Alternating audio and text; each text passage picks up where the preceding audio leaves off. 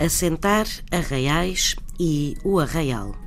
Quando alguém se estabelece, se fixa num determinado espaço, lugar ou cargo, e também para referir a fixação de alguém numa determinada instituição, diz-se que assentou arraiais.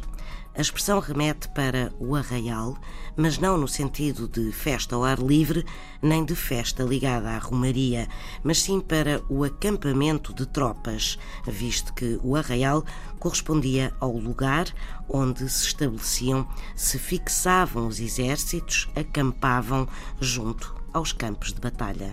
De referir ainda que o grito Arraial foi durante muito tempo uma aclamação usada para com os reis de Portugal. Assentar arraiais.